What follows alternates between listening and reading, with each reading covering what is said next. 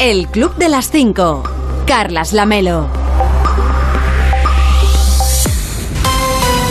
¿Qué tal? Muy buenos días. Son las 5 de la mañana, son las 4 en Canarias. Ya es 9 de marzo. Quedan 297 días para acabar 2022 y solamente 144 para el día 1 de agosto. Por si a usted le interesa ese dato, pues aquí se lo damos. Y hoy va a salir el sol a las 7 y 41 en Belmez, en el Valle del Guadiato, en Córdoba. A las 7 y 39 en Castañeda, en los Valles Pasiegos de Cantabria. Y a las 7 y 25 en Valle Hermoso, en Santa Cruz de Tenerife. Y para entonces, para cuando salga el sol, ya les habremos contado que...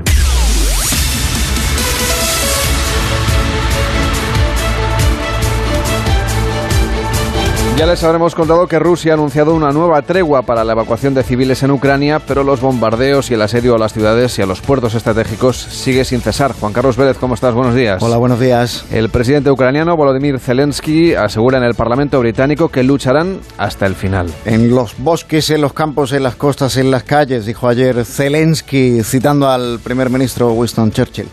En, durante su alocución por videoconferencia ante el Parlamento británico también citó a Shakespeare soliloquio de Hamlet, el ser o no ser. Y hemos elegido ser, dijo Zelensky, eh, ser Ucrania, se entiende, en contraposición con ser Rusia, como pretende Vladimir Putin.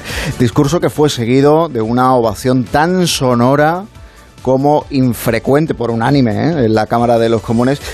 Te diré también que el papel de la izquierda laborista en Reino Unido dista mucho de las posturas varias que manifiesta la izquierda en España, pero hoy no nos vamos a centrar en, en ese asunto. ¿Qué está pasando en Ucrania? Bueno, según las autoridades de ese país, la ofensiva rusa, es cierto, parece haberse ralentizado durante el último día, el de ayer, que fue el décimo tercero de esta guerra, hoy entramos en el décimo cuarto, pero ojo porque ha declarado esta noche el jefe de la CIA, William Burns, ante el Congreso de los Estados Unidos, que la inteligencia estadounidense cree, en base a la información de que dispone, que Vladimir Putin, frustrado por no haber conseguido su objetivo de hacer caer a las instituciones de Ucrania en pocos días, prevé lanzar una ofensiva contra Kiev para controlarla en los próximos días.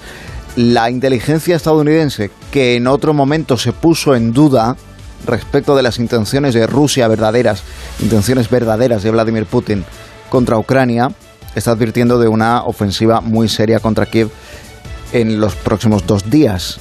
Así que habrá que tener, eh, al, menos valorar con, eh, mayor capacidad de acierto eh, de la inteligencia estadounidense respecto de lo que se valoraba antes de que, de que todo esto ocurriese, porque se llegó a poner incluso en, en duda. es cierto que se han logrado abrir algunos corredores humanitarios, pero esto es un poco... No te puedes fiar tampoco de la promesa de, de Rusia de que va a respetar el alto el fuego en esos corredores, porque Ayer, por tercera vez, tercera vez ya, las fuerzas del ejército ruso incumplieron el alto al fuego temporal acordado por el propio gobierno ruso para los corredores de Mariupol al sureste y Sumy al noreste, cerca de la frontera con Rusia. Es una ciudad, es una ciudad universitaria eh, donde hay, por cierto, muchos Erasmus, donde unas 5.000 personas han podido ser evacuadas, 1.700 de ellas estudiantes extranjeros, muy a duras penas hacia Poltrava, una eh, ciudad que está unos kilómetros, unos 100 kilómetros más, más al sur, ya fuera de la zona de bombardeos, un poquito más lejos, más retirada de la frontera con Rusia. Eh, esto lo está contando el Ministerio de Defensa de Reino Unido. Cada día hay residentes de Mariupol que intentan escapar de esa ciudad costera en el mar de Azov, estratégica, como hemos venido contando. Intentan escapar de la ciudad, pero ni siquiera son capaces de salir de su propio barrio, porque el bombardeo y el fuego de artillería ligero, porque hay que recordar que esa ciudad está sitiada por infantería rusa, el fuego es constante. Se están quedando sin comida, no tienen desde hace día gas ni electricidad y la desesperación de los civiles es cada día que pasa mayor. En esa ciudad residen en Mariupol 450.000 personas. ¿Qué está pasando en Rusia? Bueno, de entrada, te contaba ayer a esta hora que algunas grandes multinacionales como McDonald's o Coca-Cola estaban valorando qué decisión tomaban respecto de unirse o no al boicot a Rusia, del que ya participan más de 200, eh, más de 230 grandes empresas de todo el mundo. Y en efecto, ambas han anunciado en el día de ayer, también lo hizo eh, la cadena Starbucks, han optado por unirse a ese boicot, suspender sus ventas, cerrar sus negocios en, en Rusia. Fíjate que además la apertura del, primer McDonald's en, Moscú en el año 1990 se interpretó en su día como uno de los grandes eh, signos más decididos, no por, no por enorme, pero al menos sí por simbólico. Eh, signos de apertura de Rusia al mundo exterior, a Occidente, desde, desde la desaparición, la extinción de, de la Unión Soviética. Siendo cierto que Rusia no ha conocido nunca una democracia, una libertad plena eh, del modo en el que la entendemos eh, los países de que gozamos de ella en, en, Occidente, aquellos años de la primera mitad de la década de los 90 parecen casi casi una ensoñación muy lejana y muy difusa al lado del régimen que está dirigiendo hoy el caudillo Putin. 22 años en el poder y la firme voluntad, de recuerdo, de eternizarse en él mientras viva.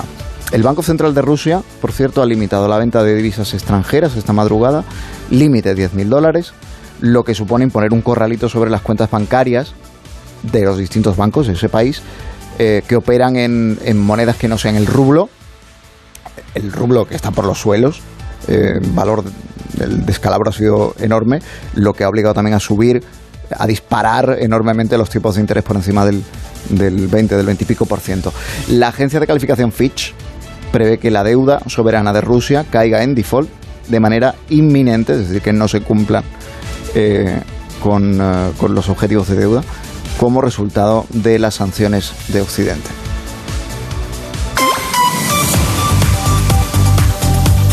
estás contando, Juan Carlos, la guerra está teniendo importantes consecuencias económicas. Estados Unidos y Reino Unido han anunciado que dejarán de comprar gas ruso. Sí, con mensajes eh, ayer de Joe Biden y de Boris Johnson, además mm, muy parecidos en, lo que hace a los objetivos que persigue esta decisión, como todas eh, las otras que se han tomado también, por ejemplo, desde la Unión eh, Europea, este interés por parte de las principales potencias de Occidente de que, de que de que Putin no, saque partido de, esta ofensiva y no solo no saque partido, sino que le cueste lo más caro posible esta eh, invasión y esta guerra que ha decidido iniciar en, en, Ucrania. El primer ministro británico se comprometió ayer ante la Cámara de los Comunes a emplear cada método a su alcance, sea este diplomático, sea humanitario o sea económico, o los tres, hasta eh, ver fracasar a Putin, dijo ayer,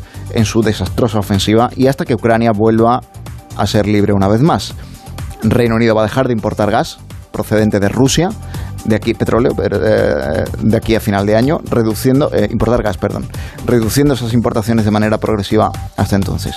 El presidente de Estados Unidos, Joe Biden, dijo ayer que la decisión que ha tomado de dejar de importar petróleo de Rusia en su en su país cuenta con, con el sólido apoyo del Parlamento, tanto del Partido Demócrata como del Partido Republicano, y eh, del de la sensibilidad, digamos, del, del, país, ¿no? Él entiende que las manifestaciones eh, de estadounidenses contra Putin dejan claro que Estados Unidos no, no quiere, y su ciudadanía, el pueblo norteamericano no quiere ser parte del, beneficio que Putin pueda obtener o espere obtener de esta guerra, y de ahí la decisión de, dejar de comprarle petróleo. Es cierto, reconoce Biden, es cierto que Estados Unidos aquí en este asunto está en una posición privilegiada para tomar esa decisión, porque su producción de petróleo es muy notable es muy importante, a diferencia de la Unión Europea.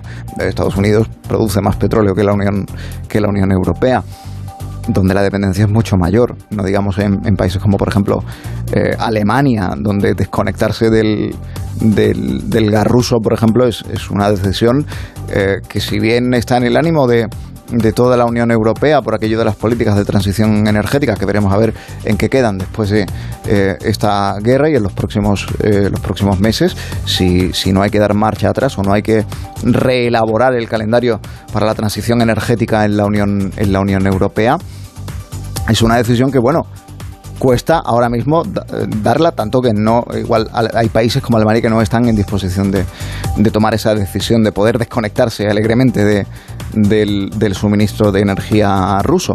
Además, por cierto, en el caso de Estados Unidos, además de su producción propia, hay conversaciones entre Washington y Caracas conversaciones con el régimen, que no le voy a decir, esto no lo vimos ver, no lo, vimos venir, con el régimen de Nicolás Maduro que además está, fíjate, eh, muy dispuesto a, si es necesario, que Venezuela eleve la producción diaria de petróleo, pasando de 800.000 barriles a 1.200.000 sin problema ninguno. Maduro no tiene ningún problema en elevar esa producción para satisfacer la demanda estadounidense.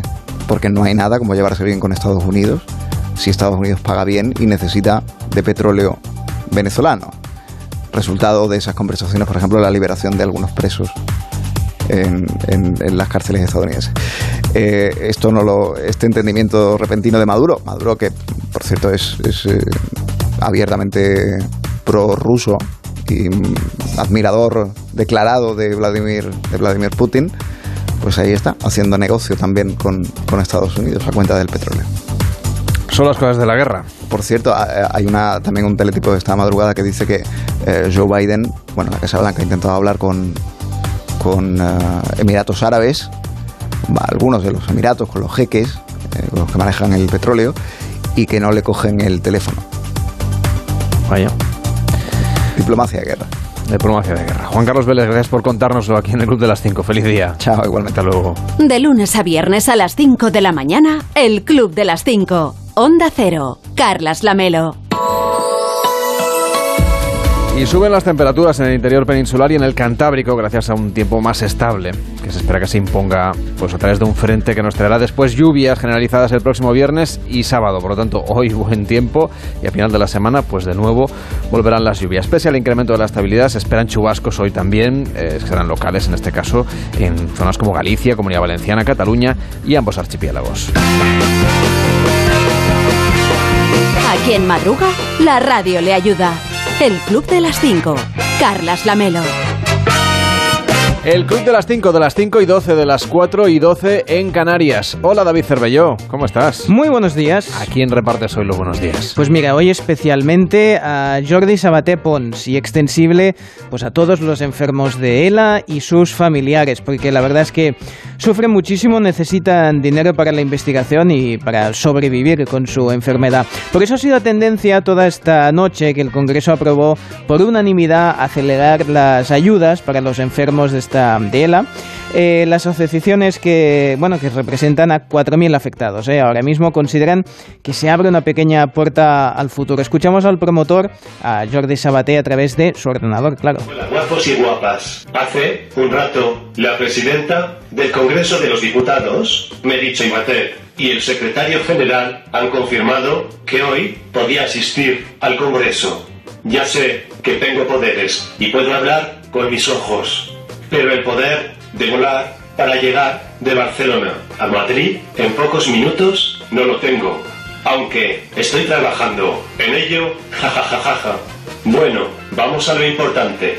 Hoy es un día histórico, ya que en el Congreso se hará el pleno y votación de una ley que permita ayudar a vivir a los enfermos de ELA en España. Es importantísimo y entre las medidas pues estaba pues acelerar estos trámites para acceder a la discapacidad, ¿eh? porque es importante que desde el, desde el minuto uno pues ya puedan puedan, puedan acelerar todos estos procesos que de otra forma pues tardarían muchísimo, ¿no? Dicen, esto va de cambiar la vida a las personas porque actualmente se tiene que pasar un año con los trámites administrativos. En ocasiones, lamentablemente, comentan, hay familias que cuando reciben las ayudas del reconocimiento de grado de discapacidad, el paciente, pues en muchos casos incluso ya ha fallecido. Así que desde aquí mucha fuerza a las familias, a los enfermos y sobre todo dinero, dinero para la investigación, porque la L la, ELA existe y hay que encontrarle cura.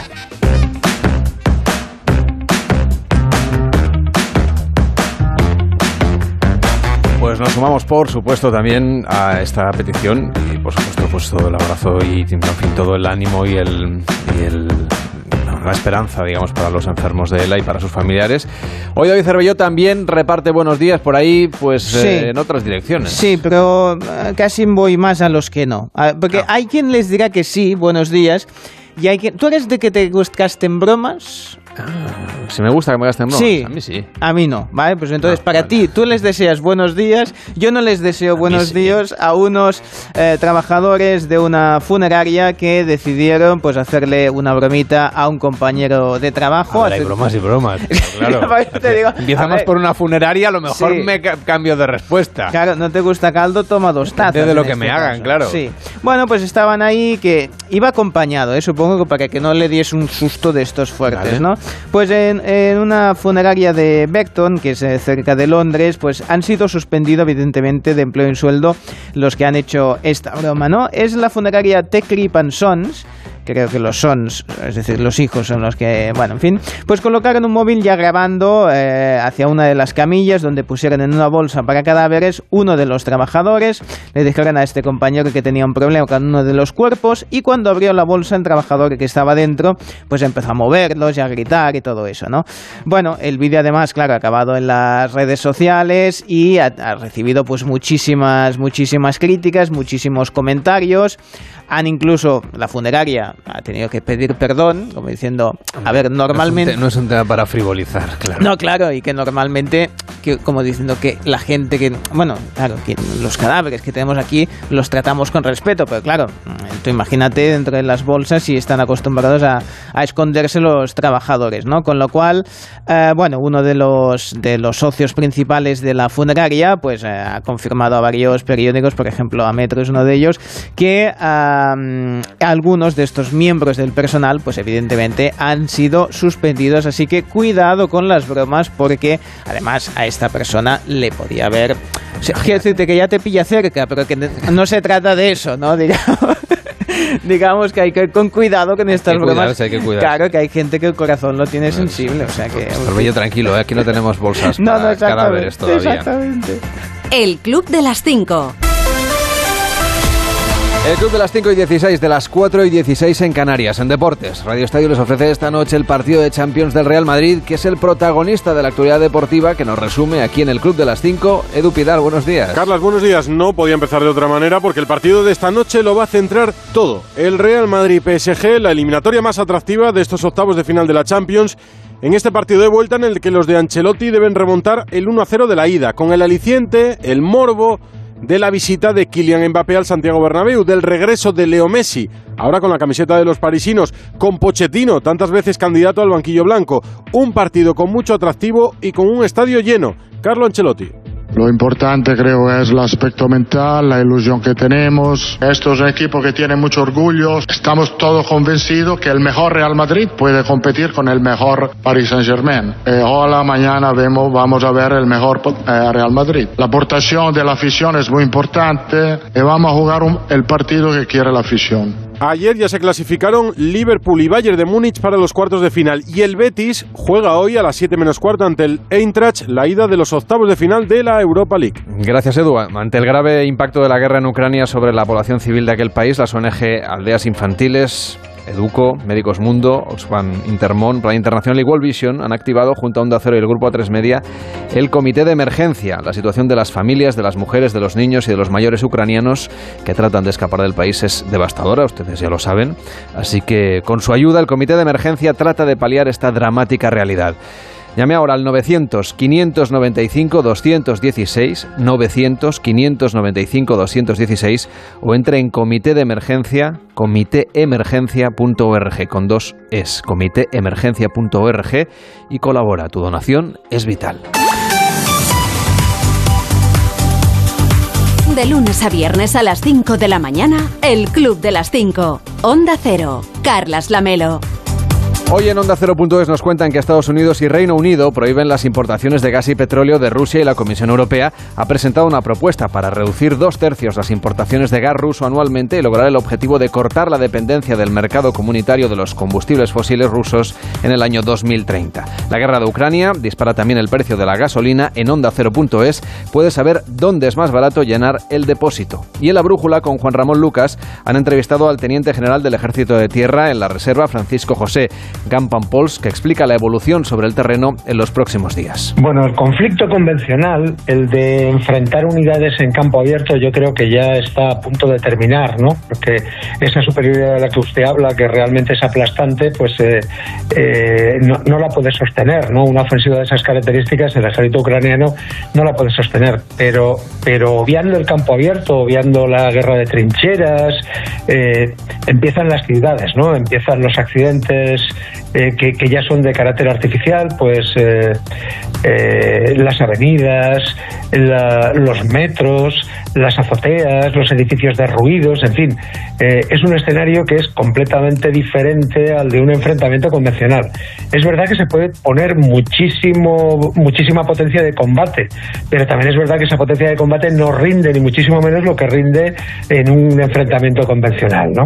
Así que sí, se puede prolongar mucho, puede suponer un desgaste extraordinario para el atacante, puede suponer una cantidad de vidas extraordinaria para el defensor y el final eh, el final convencional es claro, el final, el objeto o, el estado final deseado eh, quizá ya no sea tan previsible. ¿no? Y Elizabeth Frossel, que es portavoz del Alto Comisionado de Naciones Unidas para los Derechos Humanos, ha actualizado también en la brújula los datos de fallecidos y heridos en esta guerra, un recuento que es todavía provisional. Las muertes y los heridos son debido al uso de armas explosivos, el bombardeo de artillería, el lanzamiento de cohetes múltiples, ataques aéreos y, con misiles. Now, estas son estadísticas, pero estamos hablando de vidas individuales, de familias, vidas destruidas, futuros perdidos hemos visto las imágenes de destrucción y hoy un colega del comité de la Cruz Roja describió la situación en la ciudad de Mariupol como apocalíptica y eso de una agencia que normalmente habla relativamente poco. Y las consecuencias económicas de la guerra ya empiezan a notarse. El coste del aceite de oliva se ha incrementado por encima de los 3.000 euros la tonelada. Es la consecuencia del racionamiento que ha empezado a experimentar el aceite de girasol en los supermercados por el cierre de las exportaciones en Ucrania. Seguimos repasando que nos cuentan en Onda 0.es. Pedro Sánchez exige que el rey emérito dé una explicación a los españoles. Lo ha hecho en una conversación informal con periodistas de camino a Letonia, donde viajaba ayer para visitar a las tropas españolas que participan en una misión de la OTAN de disuasión a Rusia. En Onda 0.es también recogen las reacciones que se han dado en las redes sociales sobre la decisión de Juan Carlos I de quedarse a vivir en Abu Dhabi, pero anunciando que visitará España con frecuencia. Puede ver todos estos tweets capturados en nuestra página web. Allí también le explican y puede ver toda la cobertura de las manifestaciones del 8M en diferentes ciudades de nuestro país, en algunos casos con manifestaciones diferenciadas. En Julia en la Onda, con Julia Otero, la secretaria de Estado de Igualdad, Ángela Rodríguez, ha explicado su visión sobre las reivindicaciones feministas que han incluido este año también el no a la guerra. Se ha hecho un llamamiento también para incluir el no a la guerra en las reivindicaciones del 8 de marzo, ¿no? Y claro, si el feminismo acoge tantas causas, puede acabar marginando la causa básica que le da sentido, ¿no? Que son los derechos de las mujeres. A ver, convénzame de lo contrario, Ángela. Venga, lo intento. Va. Yo creo que, que, las mujeres siempre somos las que más sufrimos las peores consecuencias de los conflictos bélicos y, y, armados, ¿no? Y esto no es una consecuencia que estemos viviendo ahora con las mujeres ucranianas y sus hijos y sus hijas, sino que lo hemos vivido en muchísimos conflictos de guerra. Eh, algunos más recientes, eh, desde luego vivimos muy intensamente lo que pasó en Afganistán hace tan solo unos meses, pero yo creo que lo hemos vivido a lo largo de toda la historia de la humanidad. Y por tanto, eh, la reflexión que compartíamos y que la están compartiendo muchas feministas es que acompañemos también esta vez estas reivindicaciones del 8 de marzo de un grito por la paz, que yo creo que no es la primera vez que las mujeres lo hemos hecho, que las mujeres siempre hemos defendido la paz, porque sobre todo el feminismo también es eh, una posición política contra la violencia. Yo creo que en eso estamos todas de acuerdo. Desde luego. Además, un, una violencia que está muchas veces o casi siempre atravesada por el machismo, pero también por los, las lógicas masculinas del poder y de la violencia, que desde luego son las que atraviesan los conflictos bélicos. Y esta idea de que son las mujeres las que más sufren las consecuencias y, por tanto, a las que queremos proteger de manera especial en, en un conflicto, en una guerra como la que está sucediendo en Ucrania. Estamos viendo fotos de imágenes eh, de mujeres solas con sus hijos cruzando las fronteras. Es necesario proteger esos corredores humanitarios y es necesario que podamos proteger las situaciones de vulnerabilidad en las que se puedan encontrar. En la página web de Onda Cero también puede leer que la ministra de Igualdad, Irene Montero, ha anunciado una inversión de 20.000 millones de euros para políticas feministas. Y en este 8 de marzo también hemos sabido que la sumisión química está presente en un 33% de las agresiones sexuales en los últimos cinco años. En Onda 0.es también le cuentan que el consejero de Sanidad madrileño, Enrique Ruiz Escudero, ha anunciado que la Comunidad de Madrid propondrá al Gobierno Central eliminar el uso de mascarillas en interiores. Y en más de uno, con Carlos Alsina, entrevistaron a Vicente Ruiz, historiador y autor del libro Cocina a bordo, que explica cómo se cocinaba y cómo se vivía en los barcos del siglo XVIII. Hay que tener en cuenta que, por ejemplo, un navío de línea de la Armada Española en el siglo XVIII,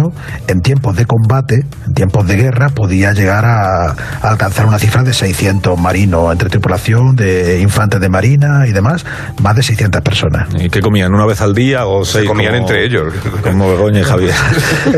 Digamos que ese era el, último recurso, ¿no? de comerse entre ellos.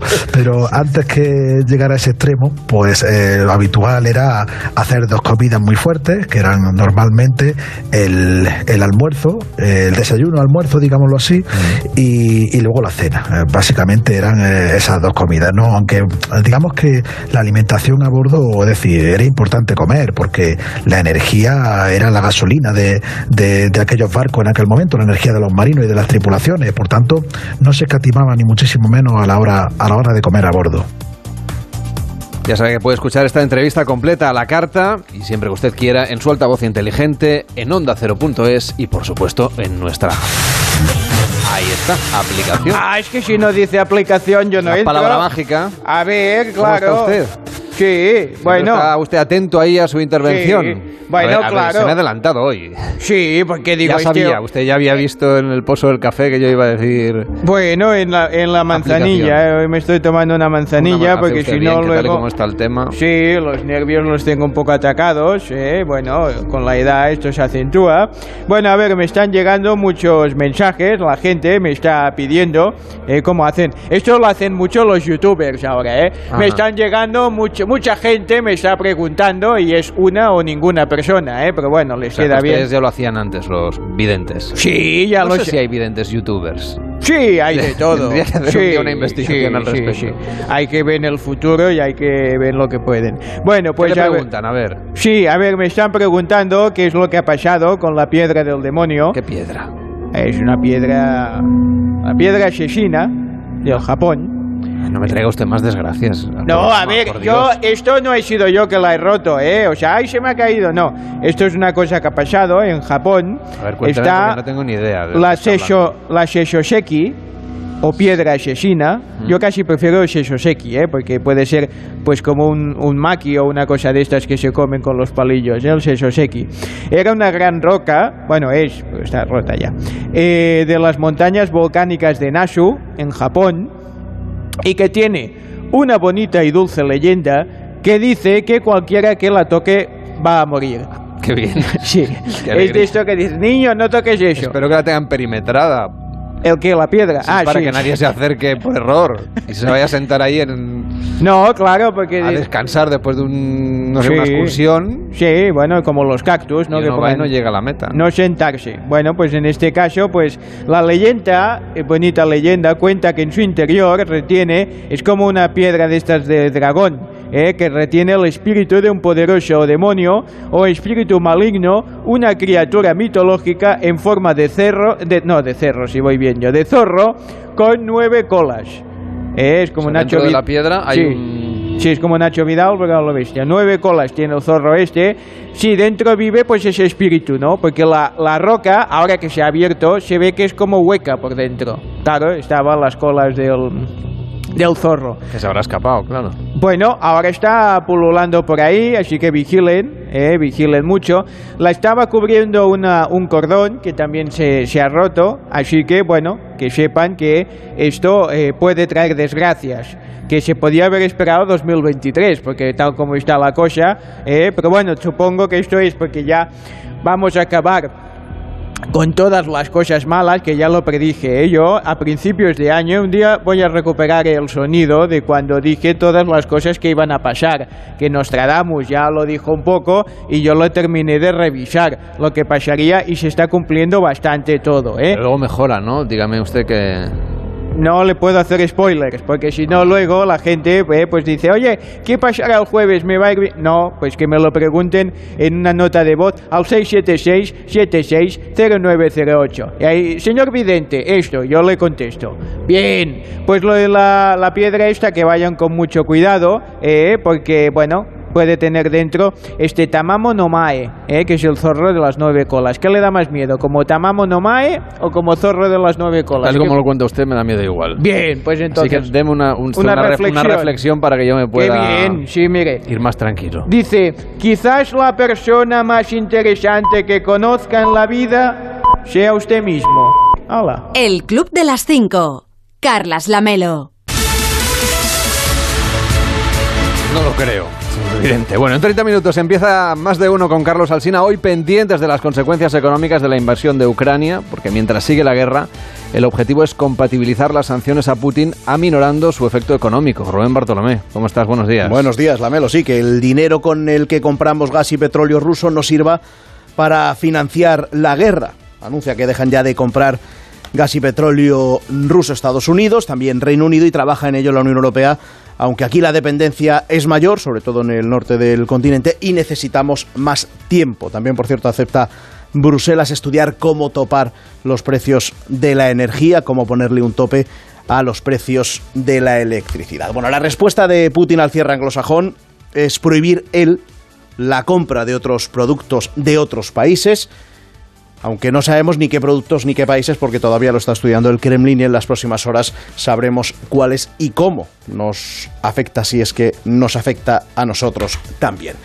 Eh, también tenemos lío con lo de los aviones, después de que Ucrania pidiera a Polonia que le dejara los que tiene de fabricación rusa y que son los que saben utilizar sus, sus pilotos, el gobierno polaco se negó por miedo a represalias en un inicio, pero ayer se le ocurrió esto de dejar sus aviones a Estados Unidos, en la base que comparte en Alemania con la OTAN, y proponerle a Biden que decida él si dárselos o no a Ucrania. Bueno, lo que ha hecho la OTAN, también Estados Unidos esta madrugada, es que todo esto no es sostenible porque si la represalia de Putin es contra uno de sus socios, pues la situación ya sería insostenible del todo y hay que recordar que Alemania y Estados Unidos son tan socios y tan miembros de la OTAN como la propia Polonia. Es decir, si enviamos ya no armamento, sino aviones, que es elevar un grado la participación de los ejércitos occidentales a Ucrania para participar en la guerra, pues podríamos abrir la puerta a un conflicto todavía mayor y en lo que está la OTAN repitiendo ese mensaje cada día es en evitar una escalada del conflicto para por lo menos tenerlo controlado. Bueno, por cierto, ya hay dos millones de refugiados.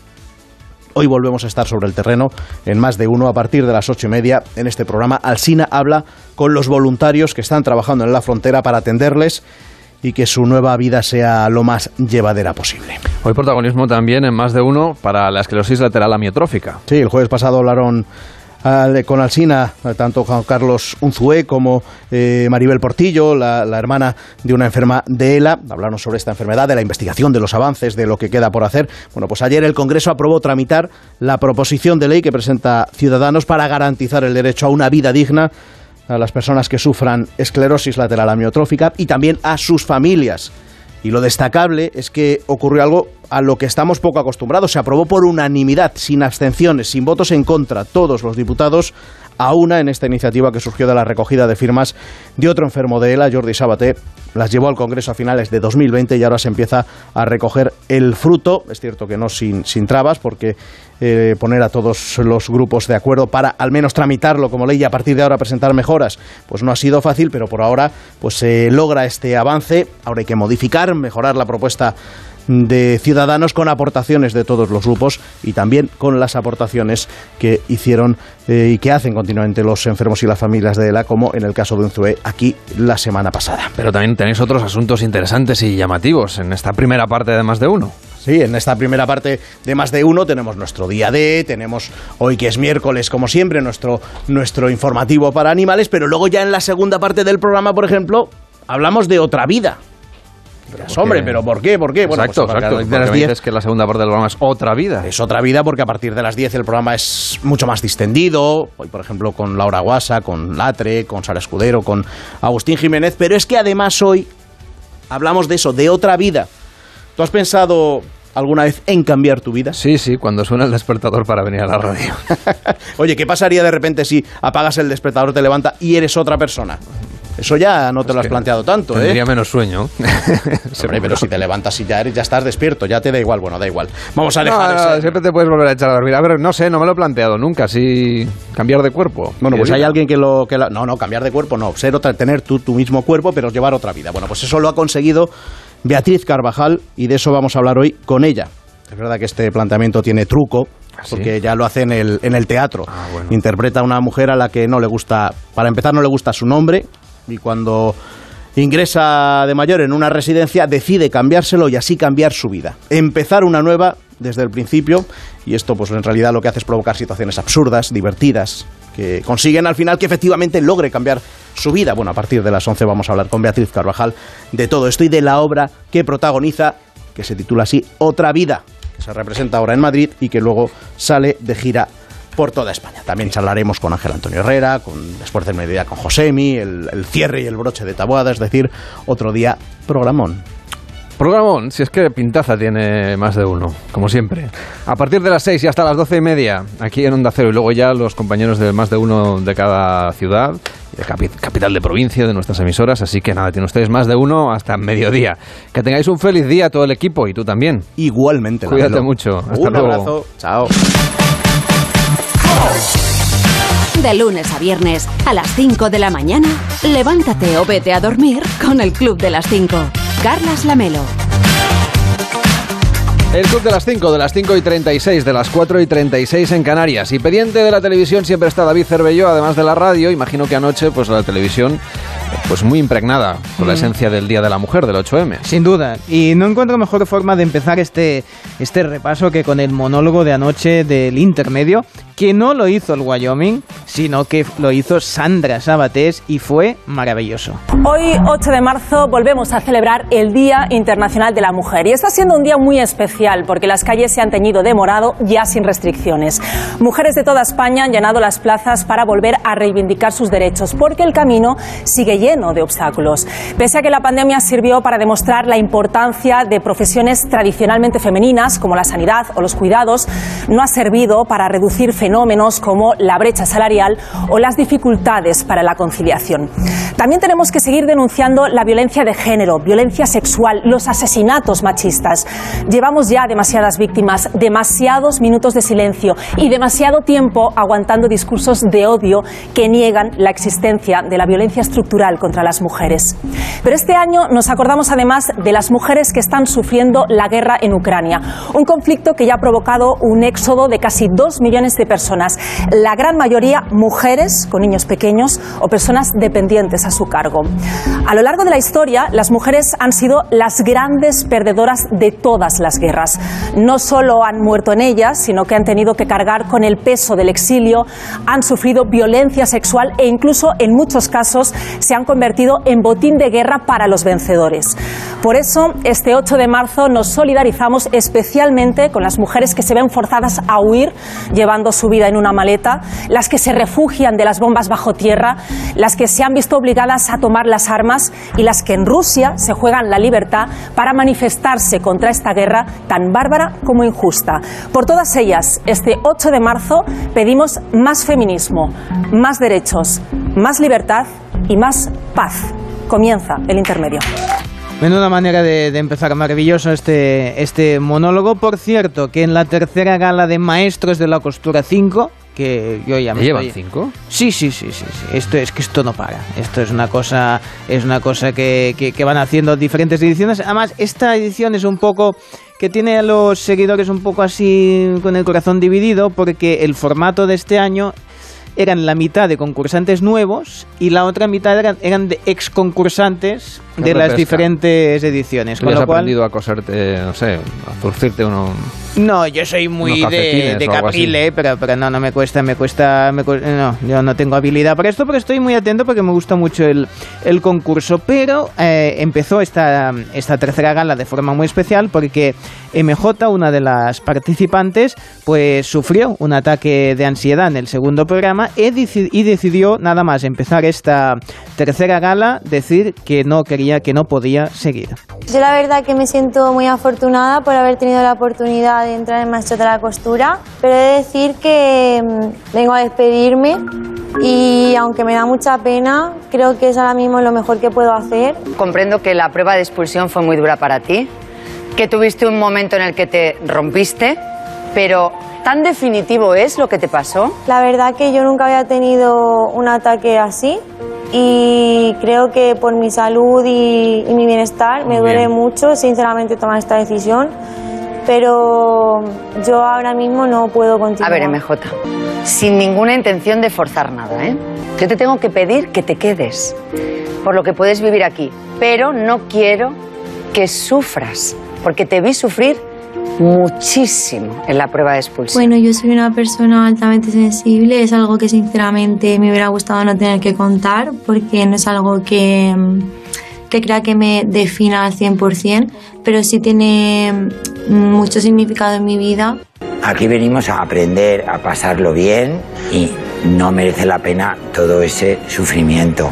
Y lo importante aquí no es este concurso, lo importante aquí sois vosotros y vuestra salud y vuestro bienestar. No sé si hay que torturar así a los concursantes. No, bueno, en la no. tele pública. A ver, yo. a ver, hay tensión, pero bueno, es la propia de, de- de- del concurso, Bueno, ¿no? bueno. Lo importante es, es este mensaje, ¿no? De la, de la salud mental.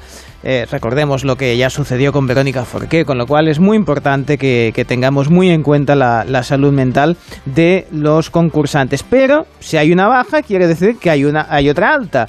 En este caso entra Judith, que era la mejor no seleccionada para el concurso, la que había quedado mm, mejor en el casting porque que no llegó a entrar. Pero que se arme de valor porque en este programa todos los demás concursantes tienen las agujas, las de coser, pero muy afiladas, ¿eh? Bienvenida, maestros de la costura. Gracias. Gracias por atender nuestra llamada tan rápido, porque ha sido como, ¿vienes? Sí. Evidentemente, evidentemente sí. Qué mona. Está cosida muy bien. Estamos encantados de que estés aquí. ¿Qué nos cuentas de ti, Judith? Vengo de un barrio de Sabadell. Yo siempre he sido por la princesa del barrio, la pija, la diva. Judith Petit Suisse, me han llegado a decir, o sea... Petit Suisse. No me drag queen, ¿eh? mote, ¿no? ¿Y a qué te dedicas? Cuéntanos. Anteriormente yo estaba cosiendo almohadas. ¿Cómo lo Almohadas. escucháis? ¿Almohadas? En una fábrica. En una fábrica. Y como podéis ver, una persona creativa como yo, pues eso, mm, pues como que no me llenaba. Esta chica está encantada de conocerse, ella se lo dice todo, ¿eh? Luis, ¿qué te ha parecido así de primeras, Judith? A mí muy bien. Muchas gracias. ¿Y por qué le estabas diciendo a Lili todo lo contrario? No, no. No le he dicho todo lo contrario. He dicho que tiene buen fondo. Pero también te he dicho que está encantada de conocerse esta chica. Ah, bueno. Porque ella pues so- igual que tú, cariño. Pues es que tú también. ¿Qué? Un buen rollo, un compañerismo, una cosa maravillosa. Esto solo puede ir a, solo puede ir a mejor. Sí, no, por eso que vigilen donde se sientan que hay muchos alfileres sueltos por ahí. Pues que tengan cuidado, exactamente.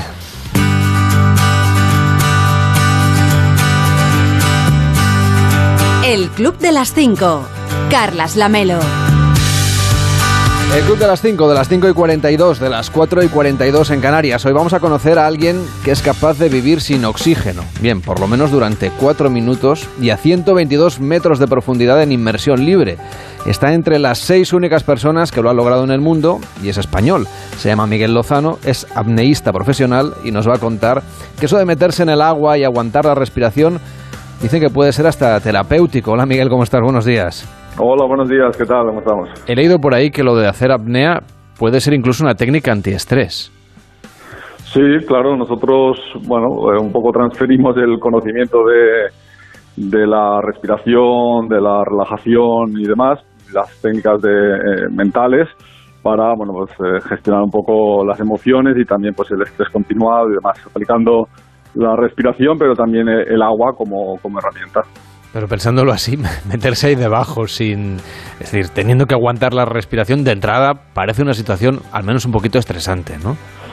Bueno, es la asociación habitual, porque bueno, normalmente la gente tiene asociado el, el hecho de aguantar la respiración a algo antinatural, pero desde el conocimiento fisiológico, eh, la técnica, cómo hacerlo específicamente y obviamente que no está comprometida la seguridad, es un proceso pues muy muy relajante. ¿Y cuánto tarda la gente en hacer ese cambio de chip, ¿no? en, probar la apnea y darse cuenta que en realidad puede tener propiedades beneficiosas para nuestro organismo? Hmm. Bueno, en, poco rato, porque en realidad lo que necesitamos es darle conocimiento fisiológico de cómo funciona nuestro cuerpo cuando aguantamos la, eh, respiración, qué, procesos fisiológicos ocurren. Luego, mm, técnica de cómo aprender a, tener sensibilidad sobre nuestro diafragma, cómo coger aire de forma correcta.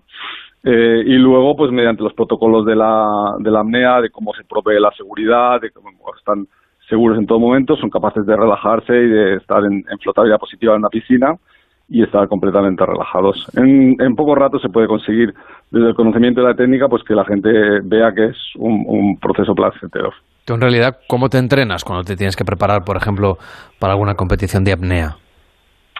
Bueno, yo estoy especializado en, disciplinas de, de, profundidad, entonces, bueno, es un poco más, más técnico porque ya eh, conlleva la adaptación a la profundidad, eh, un poco la técnica del movimiento, la eficiencia del consumo y demás, pero mm, trabajamos desde el punto específico, o sea, cuando vamos al mar, pues entramos específicamente la profundidad y luego en seco, pues trabajamos eh, la flexibilidad diafragmática, intercostal, pulmonar, la técnica del, del movimiento y luego lo que le llamamos entrenamiento hipoventilatorio, o sea que nuestros músculos se acostumbran a trabajar con déficit de oxígeno y también con entrenamiento hipercápnico, que es exceso de CO2 en sangre que es lo que ocurre cuando acumulamos eh, CO2 a la hora de aguantar la respiración. Es decir, que por un lado tienes que llegar a la profundidad eh, que esté determinada, que además en tu caso es mucha profundidad, y además hacerlo casi casi sin consumir oxígeno y sin consumir por lo tanto energía, y luego ya está lo de aguantar la respiración. ¿En qué piensas cuando lo estás haciendo?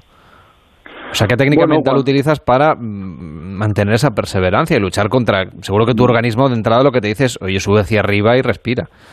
Claro, bueno, es una lucha entre la parte racional y, emocional, ¿no? El, instinto nos pide una cosa y la razón y el conocimiento pues nos permite hacer otra cosa. Al final no dejamos de ser un, mamífero con un pasado acuático como pues una ballena o un delfín que aguanta la respiración durante mucho tiempo. Nosotros tenemos las mismas adaptaciones fisiológicas y mediante el entrenamiento, la repetición y demás, pues uno se, se adapta mentalmente también a ese, a ese ejercicio de, de extender. Es un proceso muy relajante, un ser humano puede aguantar cuatro o cinco minutos sin ningún tipo de entrenamiento. Entonces, cuando somos capaces de entrenar y adaptarnos fisiológicamente y, técnicamente, mentalmente somos capaces de afrontar cada vez retos más, más elevados. O sea que este tipo de aprendizaje mental se podría aplicar a otras muchas cosas. Yo, sé que haces, por ejemplo, cursos de team building. No sé si la gente que, mm. que padece estrés o que tiene que tomar importantes decisiones, de vez en cuando, si controlase mejor la respiración, estaría más sereno, más tranquilo. Sí, totalmente. Al final, la respiración es el gran olvidado en no solo en el ámbito terapéutico, sino también en eh, y de salud, sino también en el ámbito deportivo. Nosotros entrenamos a, deportistas de alto nivel con este tipo de, entrenamientos no tanto hipóxicos como se hacen de, altitud, sino de eh, hipoventilatorios para, digamos, que el cuerpo y el músculo se acostumbre a trabajar en déficit de oxígeno y luego también en la parte terapéutica, ¿no? El aprender a respirar, a, inducir a la relajación mediante la respiración, a bueno, mantenerse ecuánime en situaciones eh, de estrés y bueno, pues al final ya no solo es para altos directivos, sino para todo el mundo que, que bueno, pues, eh, en el día a día necesita alguna válvula de escape también para, eh, para descargar la tensión diaria y la respiración, la relajación y el agua como, digamos, vehículo eh, pues son, son perfectos porque inducen mucho más rápido la relajación y bueno, pues, eh, están en flotabilidad positiva y es un recuerdo eh, positivo. ¿no? Uno de los divulgadores de esto de respirar mejor es James Nestor, que se ha hecho muy mm. célebre con uno de sus últimos libros. Él asegura que en realidad casi nadie respira bien, que todos lo estamos haciendo mal. Mm. ¿Tú cómo lo ves? Sí, es, es obvio, ¿no? primero porque eh, de forma natural, nuestra forma de respirar cuando somos bebés es eh, la respiración diafragmática. Y a medida que nos hacemos mayores, eh, pasamos más a una respiración más torácica, donde el diafragma pues pierde flexibilidad, ¿no? Y cuando trabajamos la flexibilidad en sí misma del diafragma, no solo a nivel cotidiano, sino a nivel de salud, muchos de los problemas de enfermedades respiratorias son derivadas también de, de la falta de flexibilidad y de tener un volumen residual excesivamente grande que hace que nuestra capacidad vital se, se reduzca. ¿no? Por eso trabajamos esa flexibilidad para, eh, digamos, que nuestro pulmón tenga un mejor eh, intercambio gaseoso y eso pues repercuta no solo en el ámbito deportivo, sino terapéutico y, de salud. O sea que deberíamos respirar más con el diafragma y menos inflando los pulmones, para entendernos. Bueno, en ambos casos se, se los pulmones, hay que usarlos, claro, pero me refiero a que a veces no cogemos como ese aire el que... diafragma... Vale. Claro, el, diafragma es el que tiene falta de flexibilidad y mediante ejercicios específicos pues se trabaja la flexibilidad para mejorar la, capacidad vital eh, y la capacidad pulmonar eh, total. Eh, respirar por la barriga para que la gente nos entienda. Eh, exactamente. No es muy técnico, pero, pero eficaz. Sí. sí, al final es más fácil entender que, pues, como se hace en el yoga o en el pranayama, pues aprender a respirar diafragmáticamente y también en nuestro caso, por ejemplo, la apnea, que es muy deportivo, eh, respiramos por la boca porque llevamos una máscara y porque tenemos más potencia y nuestro objetivo es coger el máximo de aire posible. Eh, pero digamos que en la respiración eh, del pranayama lo que se utiliza mucho es la respiración nasal, que es un poco también la, problemática de, de, respirar siempre pues de forma bucal. ¿Y cómo se siente uno cuando está ahí debajo? ¿En qué, no sé, ¿en, qué reparas? ¿En qué piensas? ¿Qué es lo que observas? ¿O solamente estás pendiente de la respiración o de la no respiración, mejor dicho? Claro. Bueno, cuando desciendo eh, es un ejercicio muy técnico porque tenemos que compensar la presión que hay en los oídos, eh, tenemos que estar muy atentos al movimiento para reducir el movimiento en el momento adecuado, al, aleteo para reducir el consumo. Eh, y a partir de los 30 metros ya dejamos de movernos y nos dejamos caer por, flotabilidad, como hacen las, las ballenas, eh, para reducir el consumo. Entonces, en esos momentos estás muy, muy, muy concentrado en las partes eh, aspecto técnico y cuando llegas abajo, pues hay una sensación de, diferentes emociones difíciles de describir porque hay una sensación de, de, soledad, de, oscuridad, vamos sin máscara para evitar compensar la presión de la máscara. Entonces, bueno, pues no vemos absolutamente nada eh, y estamos muy, muy, muy relajados porque estás en una especie de, de, estado de letargo, ¿no?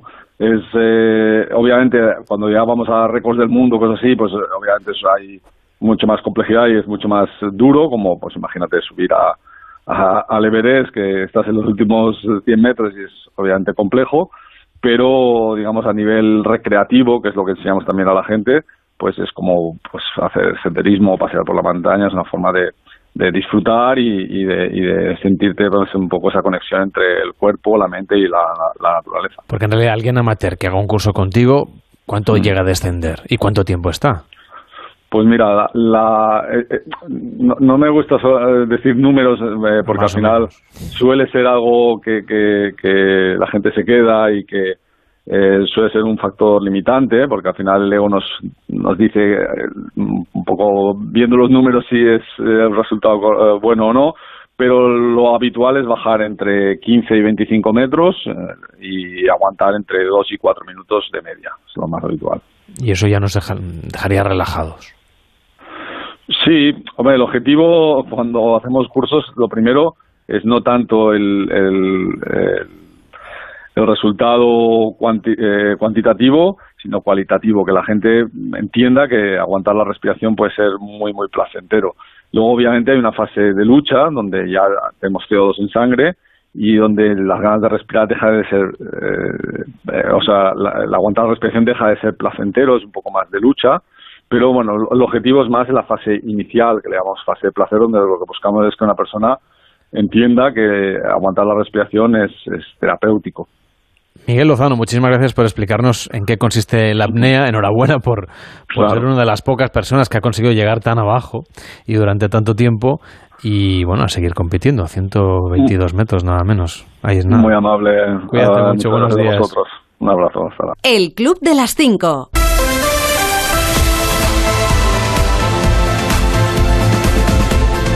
En deportes, estamos en la cuenta atrás del partido del Real Madrid frente al PSG. El desenlace esta noche en Radio Estadio. Edu Pidal, buenos días. Buenos días, Carlas. En poco más de 15 horas, a las 9 de la noche, el Real Madrid se juega seguir adelante en la Liga de Campeones o caer eliminado en octavos de final ante el PSG y parte con desventaja por el 1-0 de la ida en el Parque de los Príncipes. Con el PSG ha viajado Sergio Ramos, aunque no podrá jugar, pero sí están Mbappé, Messi y Neymar, el temido trío de delanteros del conjunto francés que aspira este año a hacer historia ganando la primera Copa de Europa para su club. El Real Madrid tiene las bajas de Casemiro y Mendy, pero tiene a Tony Cross en la lista. La duda ahora es si jugará desde el principio Cross o Camavinga junto a Fede Valverde y Modric en el centro del campo. Y la duda atrás, si Alaba se mantiene en el centro de la defensa y Nacho juega de lateral o al revés. No hay muchas más dudas. En un Madrid, en palabras de Ancelotti, en el que parece que siempre hay un pero. yo creo que cada uno tiene, tiene su opinión sobre la temporada que estamos haciendo. Eh, ha sido a, este momento la temporada de pero.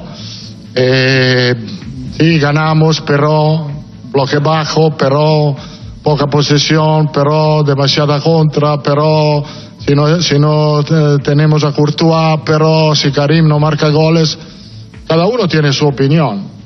Eh, yo estoy convencido que la temporada hasta ahora ha sido buena y ojalá la podemos mejorar en los últimos dos meses. El partido lo contamos esta noche en Radio Estadio, en Onda Cero. También a las 7 menos cuarto la ida de los octavos de final de la Europa League entre el Betis y el Eintracht de Frankfurt. Va a ser en el Benito Villamarín y a la misma hora que el partido del Real Madrid jugará el Manchester City de Guardiola en casa frente al Sporting de Portugal en una eliminatoria resuelta, porque el City ganó 0-5 en el partido de ida. Ayer, por cierto, se clasificaron ya para cuartos de final el Bayern y el Liverpool. Y en baloncesto, derrota del Real Madrid en la cancha del Estrella Roja, victoria del Basconia también en la Euroliga frente al EFES y victoria del Barça en un partido aplazado de la Liga CB en Fuenlabrada. De lunes a viernes a las 5 de la mañana, madruga con el Club de las 5. Información y buen humor con Carlas Lamelo. Y hoy se estrena la quinta temporada de dos series de Netflix, de Last Kingdom y Queen of the South. Las dos se estrenan la quinta temporada. Pues claro, si ustedes no las han empezado a ver, no le vamos a decir a usted que, que sí que vea la nueva temporada, pero que tiene que chuparse primero cinco, cinco temporadas de la anterior. Por eso le recomendamos otra serie que acaba de empezar, que llegó el pasado fin de semana a HBO Max y que se titula El Turista.